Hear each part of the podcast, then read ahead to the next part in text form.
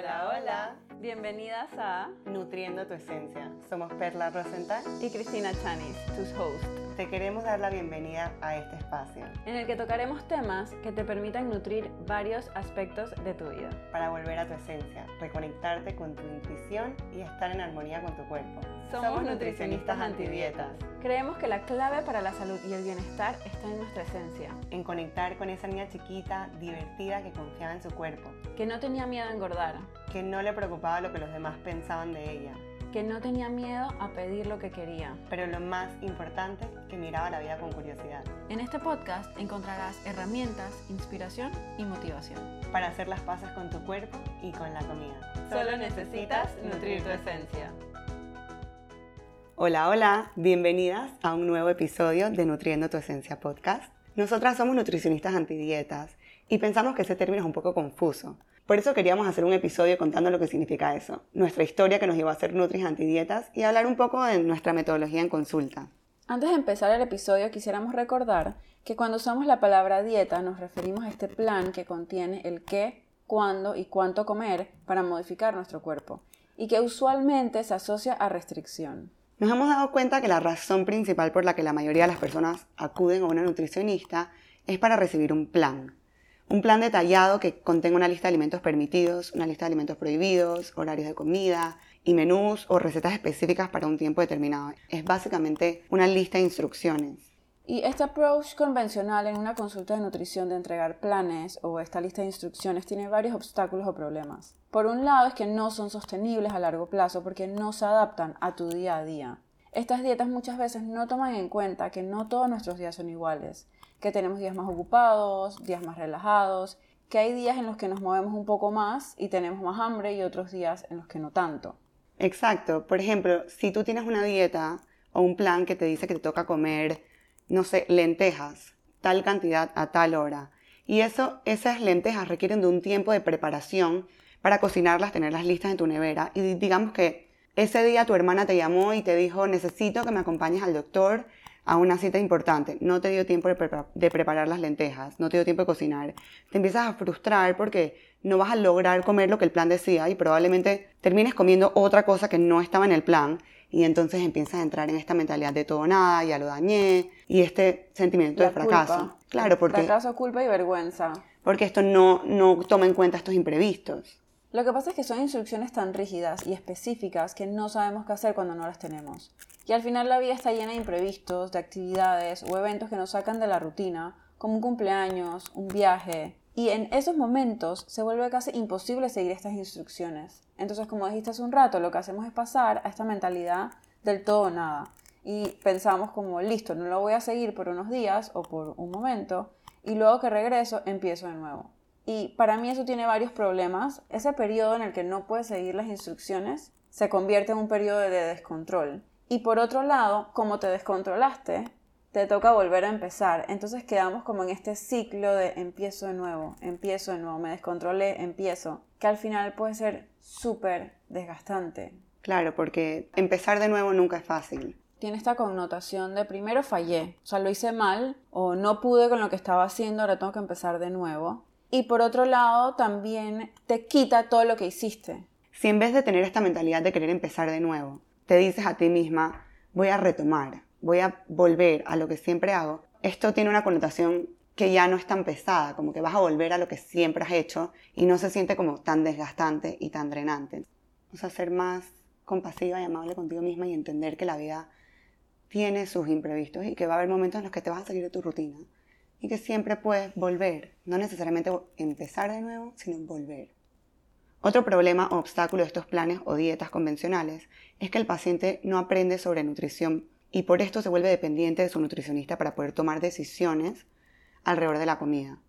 Y hace estos cambios temporales que le mandó la nutricionista para llegar a esta meta específica en vez de enfocarse en cambiar hábitos para poder lograr tener resultados a largo plazo.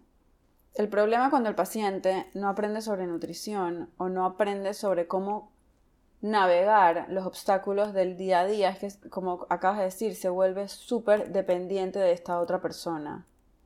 Y no es realista, porque no Mm. podemos estar todo el tiempo escribiéndole a la nutricionista que, ay, hoy se me plateó la llanta y estoy mitad de la nada, ¿qué puedo comer? Porque no llegué a comer mi manzana con mantequilla de maní. Exacto. Y te, te desconecta mucho de cuáles son las necesidades de tu cuerpo.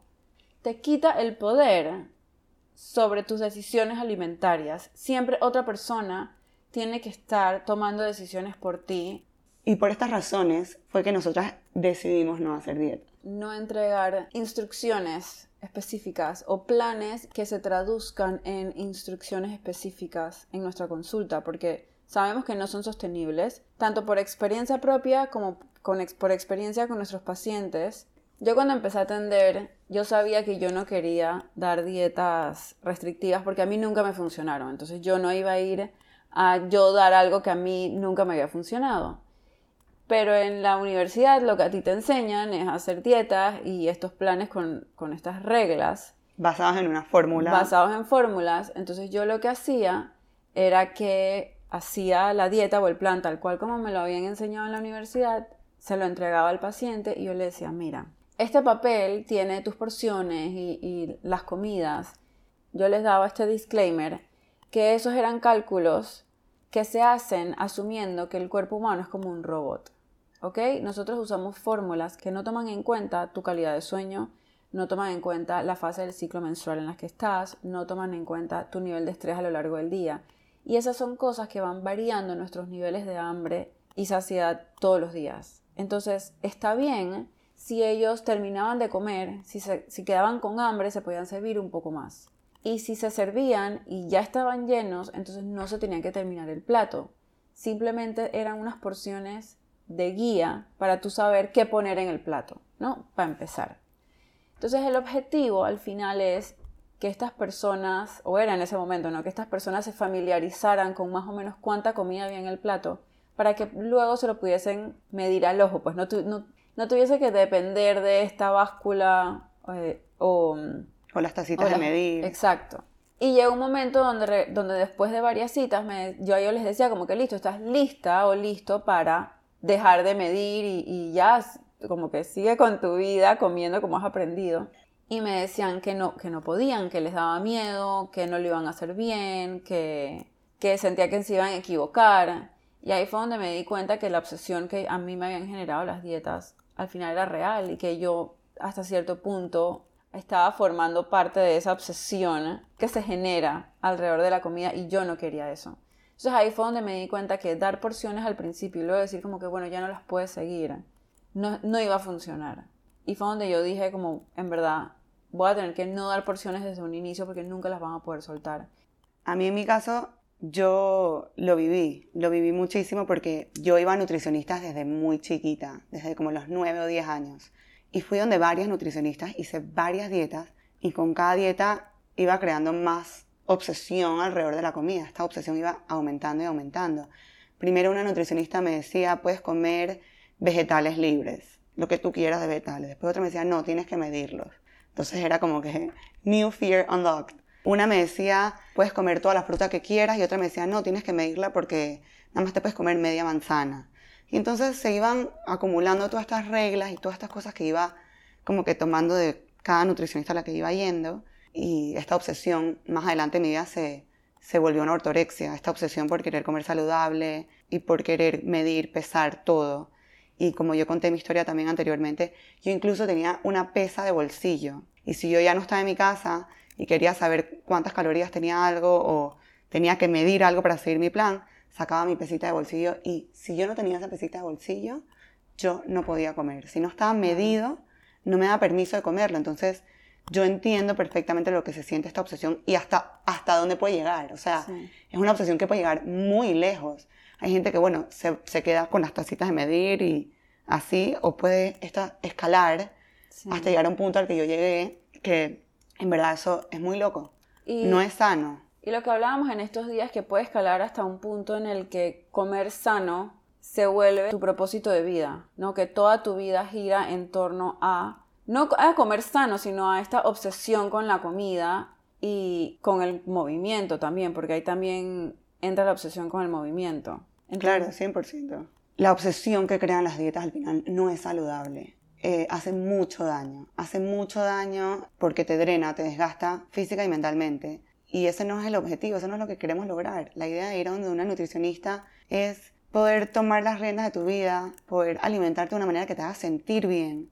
Sentir bien física y mentalmente, no que te drene, que te deje desgastada, que, que te haga desconfiar de ti misma, de tus decisiones, hasta llegar al punto de obsesionarte con la comida. Y darnos cuenta si la comida y el ejercicio están siendo nuestro propósito de vida, si estamos acomodando toda nuestra vida para poder comer de cierta manera y para poder movernos cierta cantidad de tiempo y, de cierta manera también, como que reevaluar sí, a mí los me, a otros mí me aspectos pasaba. de la vida. A mí me pasaba muchísimo que yo por muchos años mi único propósito de vida era bajar de peso, llegar a tener el cuerpo, no sé, de mis sueños, para entonces después poder empezar a ser feliz, para entonces después poder empezar a disfrutar de la vida. Entonces era como poner tu vida en pausa hasta llegar a este objetivo, para entonces luego poder vivir la vida. Entonces mi obsesión por hacer ejercicio y comer saludable era un trabajo de tiempo completo, o sea, me eh, tomaba demasiado tiempo y energía y mi vida giraba alrededor de eso. Para mí, si yo no había hecho ejercicio y tú me invitabas a cenar, perdón, o sea, mi prioridad y mi propósito de vida es este, así que yo tengo que hacer ejercicio. Esa fue mi prioridad por muchos años, porque obviamente lo que pasa con estos planes y estas dietas es que tienes estos resultados a corto plazo. Mientras estás haciendo el plan, mientras estás haciendo la dieta, logras ver resultados y cuando ya no es sostenible, te sales de tu rutina, eh, cuando la dañas y entras en esta mentalidad del todo nada, entonces vuelves a alejarte de tu objetivo, por decirlo así, tener que volver a empezar y esto te, te mantiene en, en este ciclo que nunca acaba. Entonces nunca llegas a la meta y este sigue siendo tu propósito por siempre, hasta que cambies de propósito. Sí, al final nadie vino a este mundo para que su propósito de vida sea comer de una manera perfecta y moverse de una manera perfecta. O sea, todos tenemos un propósito más grande y la idea es que la alimentación y el ejercicio te ayuden y sean un vehículo para que tú logres este propósito más grande. Y no necesariamente es un solo propósito, pueden ser varios. O sea, yo quiero ser mejor novia, mejor mamá, mejor esposa, mejor nutricionista, o sea, en el sentido de, de atender mejor a mis pacientes, de todo esto, y quiero que Para lograr un impacto positivo en el en mundo. el mundo, y yo quiero que la alimentación y el ejercicio me ayuden a eso, yo quiero poder alimentarme y moverme para luego poder ir a jugar con mis nietos, quiero alimentarme y moverme para luego concentrarme y entregar todo de mí en una consulta. No quiero que mi vida gire en torno a moverme y comer de cierta manera con reglas estrictas. Exacto, 100%, estoy totalmente de acuerdo y me identifico muchísimo con eso. Siento que yo por muchos años, como ese era mi único propósito, me perdí de, de formar parte de tantas cosas, de poder ayudar tanto. No estaba en posición de ayudar porque en ese, en ese Exacto, momento sí. la que necesitaba ayudar era yo. Pero digo, todo es parte de un proceso y haber pasado por esto, haber tenido esta experiencia, es lo que me permite hoy estar aquí y poder, como nutricionista antidietas, ayudar a otras mujeres a darse cuenta que su propósito es mucho más grande que solamente buscar tener una alimentación perfecta y buscar tener una rutina de ejercicio también perfecta. Que tu propósito va mucho más allá de eso, que eres mucho más que tu cuerpo y mucho más que lo que comes. Y como dijiste, que la comida y el ejercicio es un vehículo para llegar a lograr cosas mucho más grandes. A mí me, me resonó mucho esta frase de para ayudar a los demás tienes que ayudarte a, ti primero, como tienes que llenar tu vasito antes de poder aportarle al vasito de alguien más. Y para mí la alimentación y el ejercicio son herramientas muy poderosas para llenar nuestro vasito. Pero la obsesión lo que hace es que te lo drena. Todo esto que hemos dicho hasta ahora gira en torno a la obsesión que generan las reglas, que es una de las razones por las que decidimos no entregar Dietas. dietas. Pero por otro lado, otro problema y otra razón por la que no entregamos dietas es porque no toma en cuenta tu día a día, que puede ser muy cambiante. No toma en cuenta si hubo algún imprevisto, si tuviste un día fuera de lo normal y que si por alguna razón no puedes cumplir el plan, te terminas sintiendo como un fracaso. Lo que dijimos hace un rato, que al final terminas dependiendo de esta persona para que tome tus decisiones. Y eso nos lleva a esta otra razón de por qué decidimos no entregar dietas, y es porque te desconectan de tus señales de hambre y saciedad. Porque al final tomas decisiones basadas en un papel y no en satisfacer las necesidades de tu cuerpo y tus gustos y preferencias. Estás todo el tiempo dependiendo que la decisión venga de afuera en vez de adentro tuyo. Ahora, es importante también aclarar, eh, y queremos hacer un disclaimer, de que existen casos en los que sí es necesario seguir una dieta terapéutica con el propósito de tratar una enfermedad específica. Por ejemplo, un protocolo o dieta FODMAP puede ser necesario para aliviar los síntomas del SIBO, que es sobrecrecimiento bacteriano en el intestino delgado, o supervisar el consumo de sodio, potasio y fósforo en un paciente que tenga una enfermedad renal. Y como esto, eh, existen otras dietas terapéuticas que pueden llegar a ser necesarias. Y para estos casos sí es necesario hacer ajustes en nuestra alimentación, pero con el propósito de lograr un bienestar. Pero entonces ahora vamos a pasar a la pregunta del millón. Si no hacemos dietas, entonces ¿qué hacemos y cómo lo hacemos? Nuestra metodología se resume en dos cosas. Uno, cambio de hábitos. Y dos, mucha, mucha educación. Pero antes de esto, usualmente empezamos definiendo lo que significa salud para cada persona, porque muchas veces simplificamos la salud de alimentación y ejercicio y no nos damos cuenta que en algún caso salir a comer pizza con tu mejor amiga puede ser algo saludable. Y con esto no queremos decir que, ah, ve y come pizza todo el día, todos los días. Nuestro enfoque sí es enseñarte a agregar más vegetales en tu alimentación, a incorporar comidas más nutritivas, pero también entendemos que nuestra vida, que no somos robots, o sea que hay un momento y un espacio para todo y que tiene que haber un momento y un espacio para, para ser flexible y decir, ¿sabes qué? Hoy me quiero tomar eh, una copa de vino y me la quiero y me quiero comer una pizza. Yo conecto mucho con la definición de salud de la OMS, que habla que la salud es un bienestar físico, emocional y social. Entonces, llega un punto donde salir a comer pizza con tu amiga puede que no te dé un bienestar físico porque puede que la pizza te caiga mal o no tenga los nutrientes que te vayan a nutrir de la mejor manera en una cena.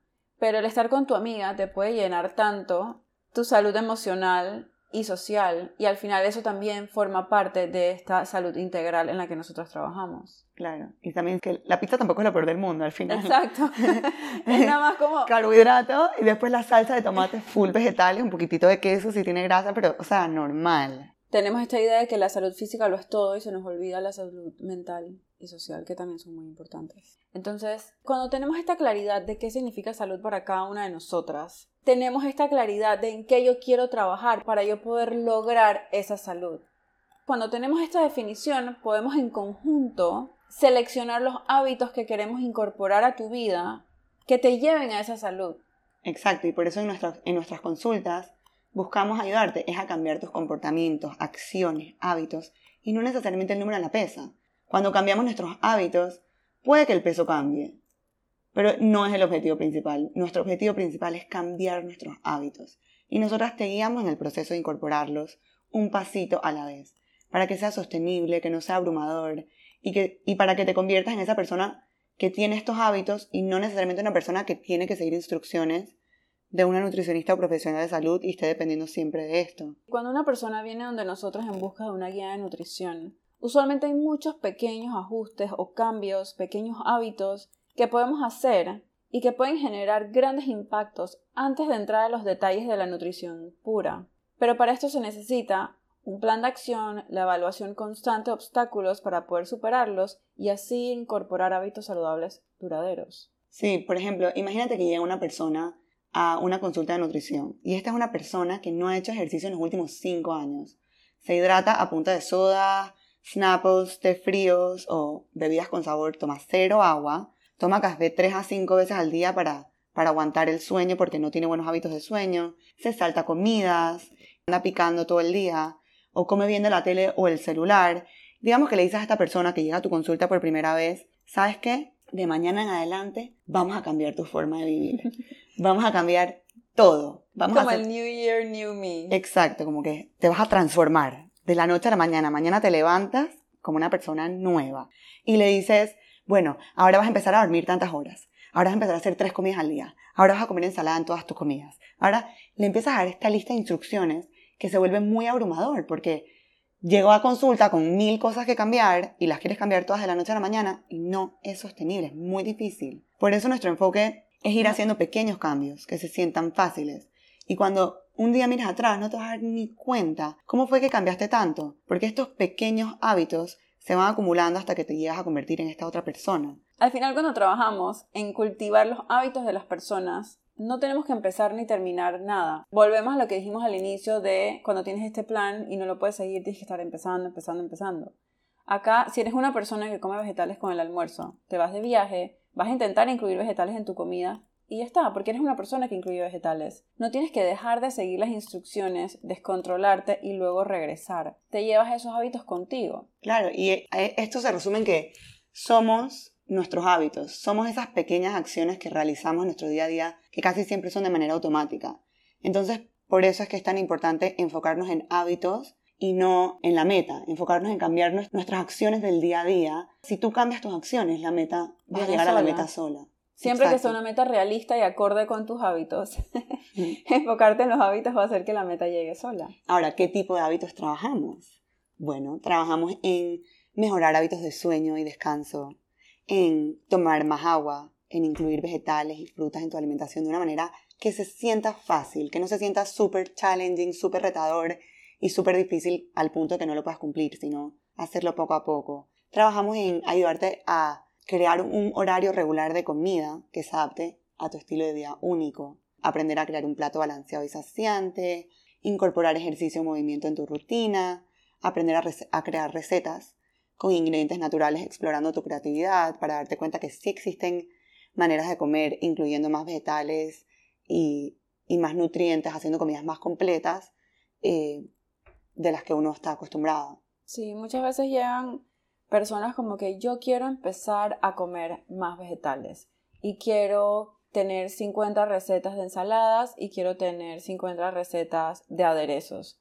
Y al final, si no tienes el hábito de ir al súper, comprar los vegetales, siempre tenerlos picados y poder ponerlos en tu plato, de nada sirve que tengas todas estas recetas y todos estos aderezos si todavía no tienes el hábito de poner vegetales en tu plato. Entonces uno va poco a poco building up estos pequeños hábitos hasta llegar a este hábito ideal que es comer vegetales todos los días con diferentes recetas, diferentes aderezos y todo esto delicioso, pero eso no, no va a pasar de primero. También quería decir que tus hábitos, la forma en la que tú comes, la aprendiste de tu casa, de tu familia, de chiquita. Digamos que no te enseñaron a comer vegetales de chiquito o no te enseñaron a comer suficientes proteínas con tus comidas. Cuando creces y quieres cambiar tus hábitos es algo que no conoces. Entonces tienes que abrirte a la posibilidad de explorar nuevas cosas. Por ejemplo, yo de chiquita no tenía muy buenos hábitos alimenticios en mi casa, todo se comía con ketchup, se comían muchas cosas fritas y eso fue lo que yo aprendí a comer. Y cuando empecé a comer ensaladas por primera vez, yo no pasaba a comer una ensalada con aderezo limón. Tenía que ser con un aderezo lleno de azúcar o de mayonesa, porque en verdad si no, no me pasaba. Entonces, no es que yo me levanté de la noche a la mañana y soy una comedora de ensaladas, no, fui incluyendo los vegetales poco a poco y de repente con aderezos llenos de azúcar y todo, que hoy en día los como, pero también me puedo comer el de limón, como que ya estoy adaptando mi paladar. Y parte de crear estos nuevos hábitos es explorar un poco, como que aprender cosas nuevas que no necesariamente aprendimos en nuestra infancia. Y al final también que hemos tenido un mismo hábito por 30 años. Si tú quieres empezar a incluir vegetales, llevas 30 años no incluyéndolos. Entonces es un poco irrealista pensar que de la noche a la mañana vas a poder con todas estas recetas y todos estos aderezos y, y estos cambios tan grandes. Claro, hasta ahora hemos hablado de hábitos y como dijimos hace un rato, nuestra metodología se basa en hábitos y mucha, mucha educación y también ejercicios prácticos para poder poner en práctica lo aprendido. Entonces, otra pregunta muy común es, ¿qué trabajamos en estas sesiones educativas? Una de las cosas que trabajamos en estas sesiones educativas es reconectar con tus señales de hambre y saciedad. Hay mucha gente que jura que saben cuando tienen hambre y saben cuando están saciados, que están súper conectados. Pero al final hay ciertos indicios que nos dicen lo desconectado que una persona puede estar. Por ejemplo, si eres una persona que se sirve la comida y te tienes que terminar todo lo que está en el plato, créeme que no estás conectada con tus señales de saciedad, porque no dejas de comer cuando estás saciada, deja de comer cuando el plato está vacío. Claro, y también hay personas que realmente nunca sienten hambre, y nunca sienten hambre porque están eh, todo el día mindless eating, están comiendo todo el día, picando todo el día, que nunca llegan a sentir como esa sensación de hambre física y esas señales que te manda el cuerpo, ¿sabes? Como cuando te está sonando el estómago o hay personas que no lo sienten. Sí, hay personas que están todo el tiempo trabajando o en niveles de estrés tan altos que simplemente el apetito se, se suprime, o sea, no, ni siquiera, por un lado, tu cuerpo no te manda señales porque el estrés está por las nubes, y por otro lado, tú ni siquiera haces una pausa consciente para ver, oye, cómo está mi hambre, mi apetito, cómo me siento ahora mismo. Entonces nosotras te ayudamos a conectar con esto, a conectar con tus señales de hambre y saciedad para entonces poder tomar mejores decisiones. Y eso es lo que nosotros hablamos mucho de escuchar a tu cuerpo. Escuchar a tu cuerpo es estar en sintonía con estas señales de hambre y saciedad. El reconectar con tus señales de hambre y saciedad también viene con aprender sobre los distintos tipos de hambre. Hay muchas cosas que nos pueden dar hambre. El estar en Instagram viendo fotos y recetas. Puedes haber acabado de comer y si te sientas a ver videos de recetas, puede que se te abra el apetito de nuevo por el simple hecho de estar viéndolo. El saber cuáles son todos los tipos de hambres que existen te ayuda a reconocer qué tipo de hambre tienes en cada momento y en base a eso tomar decisiones. Porque si a mí me dio hambre porque estoy scrolling recetas en Instagram, mi plan de acción puede ser cerrar Instagram y ponerme a ver otra cosa que no tenga nada que ver con comida y ya está. Pero puede ser que yo esté scrolling en Instagram, me doy cuenta que es visual, lo cierro, pero me doy cuenta que en verdad sí tengo hambre y puede ser que tenga que ir a comer. Otro aspecto que trabajamos es el de comer con atención plena, el usar tus cinco sentidos a la hora de comer, estar más conectada, prestar más atención a cómo diferentes combinaciones de alimentos te hacen sentir. Después de comer te puedes sentir muy satisfecha, poco satisfecha, con mucha energía, con poca energía. Y estar conectada con esto, con los cinco sentidos, estar presente al momento de comer. Sí, porque muchas veces la teoría te puede decir algo, no sé, que una combinación de fruta con mantequilla maní te deja súper saciada, pero a mí no. A mí nada más me sacia por media hora y después ya tengo hambre. Eso no está ni bien ni mal, simplemente yo sé que si yo necesito aguantar tres horas, no me puedo comer una manzana con mantequilla maní. Pero yo sé que si me desperté tarde y luego quiero almorzar en una hora y media, puede ser que me coma entonces una manzana con mantequilla maní. Este conocimiento sobre cómo te hacen sentir los alimentos y qué tan saciada te dejan, te ayuda a tomar mejores decisiones tú no escribirle a la nutricionista de tengo dos horas, ahora qué hago, qué como, qué no como. 100%. Otro tema que es súper importante para nosotras en la consulta nutricional es la del hambre emocional y cómo navegarlo, porque ¿qué pasa? Muchas veces hemos aprendido a manejar nuestras emociones o a calmar nuestras emociones por medio de la comida. La comida, no sé si les ha pasado que desde chiquitos como la comida eh, podía ser un premio. Hiciste algo bien, boom, comida, un de premio. O te sentiste triste, te sentiste mal, ay, no te preocupes, ven, yo te doy un pedacito de galleta. Como que nuestro, nuestro cerebro relaciona a veces estas comidas dulces como un premio, como un reward, una recompensa, o como una manera de sentirte mejor cuando estás pasando por un momento difícil. Entonces, terminamos comiendo por lo que, le llaman comer por ansiedad. Entonces sí, te guiamos por este proceso para que cuentes también con una caja de herramientas que te permita manejar tus emociones de otra manera que no sea solo comida. Y cuando digo que no sea solo comida, me refiero a que es normal que a veces la comida sea como que un mecanismo o una herramienta para manejar tus emociones siempre y cuando sea de vez en cuando y no sea tu única herramienta. Sí, en este tema yo también creo que mucha gente pone el hambre emocional como el enemigo. Te, he, visto estos consejos como que si es hambre de verdad, sí puedes comer, si es hambre emocional, entonces no comas. Y al final, uno, hacer las paces con que la comida es emocional. La comida es emocional desde que nacemos, o sea, desde el minuto que tú naces, a ti te pegan al pecho de tu mamá y esa leche materna empieza a tomar este contexto de protección, de, de me siento segura, de estoy a salvo. Entonces, desde ese momento ya comemos por emoción. Eh, luego el tema de, de usar esta comida entonces para navegar emociones.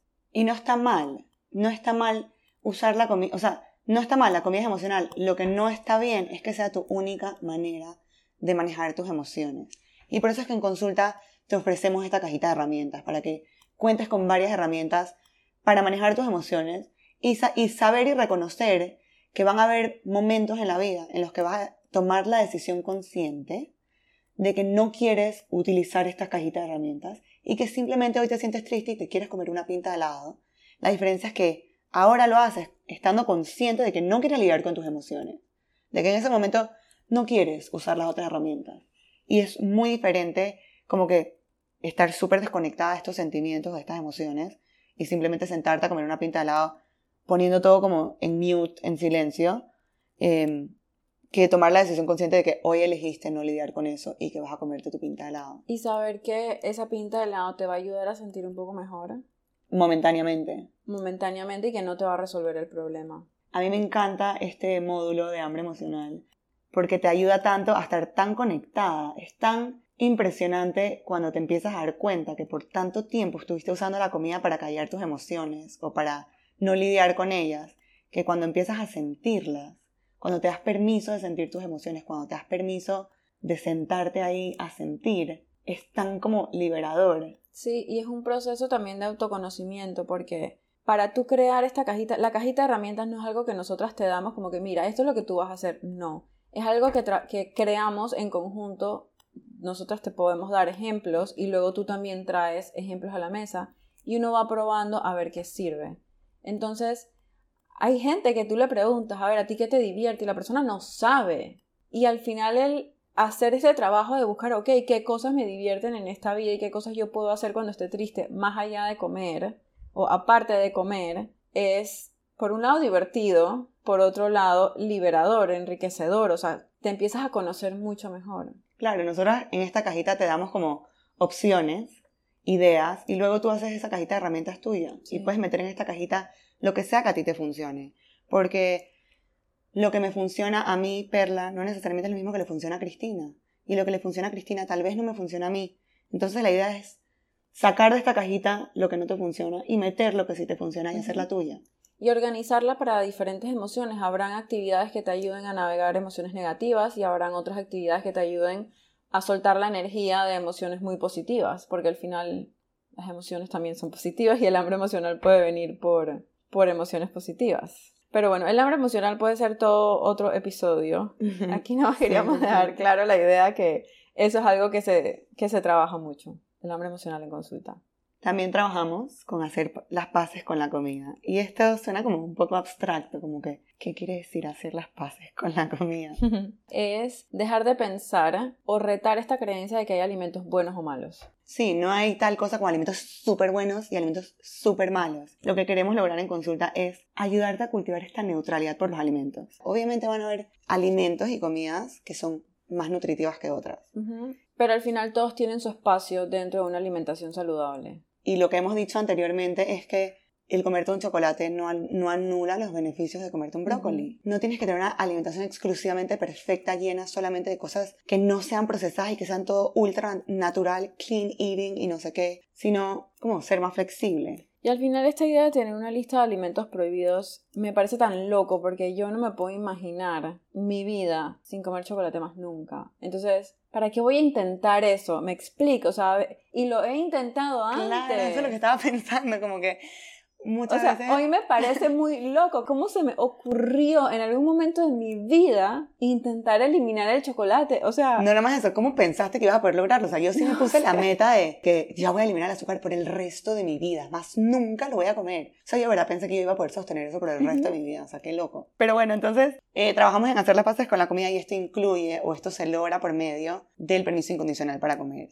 Y queremos aclarar algo aquí, porque permiso incondicional para comer no quiere decir a la voy a comer lo que sea cuando sea. Eh, mi cuerpo me dice que coma galleta de desayuno, entonces ya, eso es lo que mi cuerpo me está pidiendo que coma croissant de desayuno todos los días. Al final, darte el permiso incondicional para comer no significa que vas a ir a comer todo lo que a tu cuerpo se te antoje, significa que puedes hacerlo. Puedes ir a comer todo lo que quieras, sin embargo, no significa que vas a ir o tienes que ir a comer todo lo que quieras solo significa que tienes el permiso. Y tener el permiso viene con esta connotación de poder, o sea, de decidir. Si tú tienes permiso de hacer algo, tú puedes decidir si, quieres hacerlo o no. Y más o menos esto como se podría ver en un ejemplo. Imagínate que se te antoja una galleta. Si tú tienes una dieta y tú tienes una lista de alimentos permitidos y prohibidos y la galleta está en la lista de alimentos prohibidos, no te puedes comer la galleta porque el papel dice que no puedes. Ahí se acabó la historia. Eso va a tener consecuencias a largo plazo que vienen en otro episodio, pero en resumidas cuentas no te comes la galleta porque el papel lo dice. Pero cuando te das permiso incondicional para comer, cuando sanas tu relación con la comida y aprendes a escuchar lo que tu cuerpo te dice, tú tienes las herramientas para tú misma tomar la decisión si quieres la galleta o no. Te preguntas, ¿tengo hambre o solo es un antojo? Si tengo hambre de verdad, maybe lo ideal no sea almorzar una galleta porque no te va a dejar satisfecha. Y ahí es donde tú puedes pensar, bueno, ¿qué tal que almuerzo primero y luego entonces me como la galleta? Entonces ahí es donde uno va como que negociando con uno mismo y haciendo lo que para tu cuerpo se va a sentir mejor físicamente. Si tú sabes que la galleta solamente es un antojo, entonces puedes hacer un check-in de cómo se siente tu cuerpo ahorita mismo. Me siento mareado, me siento que la galleta me va a venir bien. ¿Cómo me siento? Y ahí tomas la decisión si te la quieres comer o no. Y digamos que es un no, no te la comes y sigues con tu vida porque lo decidiste, no porque alguien te lo impuso. Sí, el solamente saber que está permitida. Es como que, ya, te comiste el almuerzo, te comiste la galleta y listo, sigues adelante con tu vida. Pero si tú estás pensando todo el tiempo que esa galleta está prohibida, en el momento que te la comes, entonces ya. Cuando te la comes, no puedes parar. Y mientras no te la estás comiendo, estás obsesionada con la galleta. Pensando en la galleta todo el día. Al final, la respuesta para cada una de estas preguntas y muchas más que, que te enseñamos en consulta, tú vas a tomar la decisión si te la comes o no. Y cada día la decisión puede ser diferente. O sea, no es como que, ah, una vez se me antojó la galleta y la decisión fue sí, así que ahora en adelante cada vez que se me antoje galleta voy a comer galleta. No, es como que en base al contexto de cada situación, cada día vas a ir tomando decisiones diferentes. Un día sí, un día no. Y ya, por el resto de tu vida. Y el propósito de hacer las paces con la comida es volver a confiar en ti misma, para elegir tus alimentos y para poder comer sin sentir ni culpa ni vergüenza y dejando atrás todas estas reglas estrictas alrededor de la comida. Ahora, otro aspecto que trabajamos en consulta es la parte del movimiento. O el ejercicio. El ejercicio. A veces utilizamos la palabra movimiento porque la palabra ejercicio puede tener una connotación muy pesada para muchas personas. Sí, como que, como que, el ejercicio tiene que tener una rutina y una hora. Sacrificio y, te siente como muy pesado. Entonces sí, la palabra movimiento resuena más contigo. Movimiento, ejercicio, la que te haga sentir mejor. Pero en, fin, buscamos una manera de, de guiarte en el proceso de encontrar una manera de mover tu cuerpo que disfrutes, para que sea algo que puedas hacer siempre y no se sienta como un mega sacrificio, como que lo estoy haciendo porque tengo que y de verdad que es una tortura. Y de conectar con los beneficios que nos trae el ejercicio que van mucho más allá de lo que, con lo que usualmente conectamos, que es modificar el cuerpo. Y después de todo esto que hemos hablado, lo que queremos en consulta es ayudarte a que tú seas la experta en tu cuerpo, en tus decisiones alimentarias, después de que cuentes con esta información nutricional, que aquí es donde entramos a esta segunda parte. Nosotras en consulta te enseñamos cómo armar un plato balanceado sin obsesión, tomando en cuenta tus gustos, tus preferencias, tu nivel de apetito, la disponibilidad. Como que tener en cuenta que de repente hoy te toca una taza de lentejas, no te dio tiempo de ir al súper. Hey, ahora puedes tomar en cuenta lo que abriste tu nevera. Que, ¿Cómo puedo crear un plato balanceado? Con lo que tengo ya en mi nevera. con, con lo que tengo en mi despensa. O sea, ¿cómo puedo yo tomar una decisión sola sin tener que depender de la nutricionista? Y eso te ayuda tanto en tu casa cuando no has hecho súper, cuando vas a, a un buffet, cuando vas a una cena afuera el tener las bases de cómo armar un plato balanceado te ayuda a armar tu plato en cualquier situación. Y eso es lo que se va contigo cuando te vas de viaje, cuando vas a eventos y todas estas cosas que te sacan de tu rutina. Cuando digo que te enseñamos a armar un plato balanceado, no me refiero a que cada una de tus comidas tiene que ser siempre exactamente balanceada, con todos los macronutrientes, sino que me refiero a tener una alimentación balanceada a través del tiempo. Un día no define tus hábitos de siempre, un día no define toda tu vida. Entonces, claro que van a haber días en los que dices, sabes que hoy me provoca comerme una pasta y no me provoca agregarle proteína, me provoca solo la pasta. Y hoy no me provoca ensalada, me provoca solo la pasta. Y entender como, bueno, hoy te comes la pasta, pero luego llega la cena y otra vez estás con esta mentalidad de cómo puedo crear un plato balanceado, cuentas con el conocimiento y lo puedes hacer. Entonces, balanceado en el tiempo, no balanceado en cada comida, en cada segundo del día. Y bueno, como ya dijimos antes, toda esta educación es la que te da las herramientas para que dejes de depender de un papel, dejes de depender de reglas externas y puedas tomar el control de tus propias decisiones. Aprender a comer intuitivamente es una manera de entrar en contacto con tu cuerpo y comer según tus necesidades individuales la mayoría del tiempo. Comer intuitivamente te permite comer escuchando a tu cuerpo, ayudándote a decidir qué comer y cuánto comer en vez de seguir reglas alrededor de la comida como tu vida. Esto incluye honrar tus antojos por ciertas comidas, como hemos dicho, reconocer tus señales corporales de hambre y saciedad también. Para medir el progreso, primero tenemos que saber dónde estás hoy. Entonces, en la asesoría inicial hacemos un diagnóstico de todo lo que ya hemos mencionado antes, de tu nivel de energía, de tus valores de laboratorio, de tus hábitos de alimentación, de qué tanto confías en ti. que al final son progresos que van mucho más allá de solamente un número en la balanza. Son progresos que impactan tu calidad de vida. De manera positiva. Y con nuestra metodología hemos visto resultados espectaculares. Más allá de que hemos visto mejoras en marcadores sanguíneos, como presión arterial elevada, niveles de colesterol, triglicéridos, hemoglobina, vitaminas por medio de cambio de hábitos o suplementos. Puedes esperar mejorar tus digestiones, tener más energía y mejor humor durante el día. Mejor calidad de sueño también es súper importante. Un mejor rendimiento al momento de hacer ejercicio. Que puedas conectar con tus señales de hambre y saciedad. Que puedas reconocer cuando estás satisfecha con facilidad y que puedas dejar comida en el plato si ya estás satisfecha. Te ayudamos a lograr que la comida deje de ser una razón de estrés y ansiedad y que no sientas culpa al comer. Que dejes de pensar en ciertas comidas todo el día y que veas una disminución en tus antojos. Que aprendas a reconocer qué comidas te dejan más saciada y satisfecha y cuáles no. Que puedas comer estando más presente y consciente. Que comas más variado, que le pierdas miedo a ciertos alimentos o grupos de alimentos que estuviste restringiendo por no saber cómo llevar una alimentación balanceada. Vas a tener nuevas maneras de gestionar tus emociones para que la comida no sea tu único mecanismo para lidiar con ellas. Vas a saber decir que no cuando en realidad no quieres algo vas a tener esos alimentos que te previste por tanto tiempo de manera abundante en tu casa, sin sentir este impulso por tener que comértelos todos en una sentada. Y reconocer cuando algo que estás comiendo no te gusta, cuando fue algo que tal vez no comiste por mucho tiempo y de repente lo vuelves a probar y te das cuenta como que no era como lo recordabas. Vas a aprender a reconocer qué alimentos te dan placer, te satisfacen, te gustan y cuáles ya no. Al final vas a aprender a disfrutar de la comida. La conclusión es que la salud va mucho más allá de los nutrientes y que queremos ayudarte a que la alimentación sea el vehículo para que cumplas tu propósito más grande en esta vida y no que tu propósito sea modificar tu cuerpo o una búsqueda obsesiva de salud. Muchas gracias por estar aquí hoy, por escucharnos. Si te gustó este episodio, puedes compartirlo para ayudarnos a expandir nuestro mensaje con más personas y nos ayudaría mucho si nos dejan un review. Te mandamos un abrazo y te esperamos en el próximo episodio de Nutriendo tu Esencia Podcast.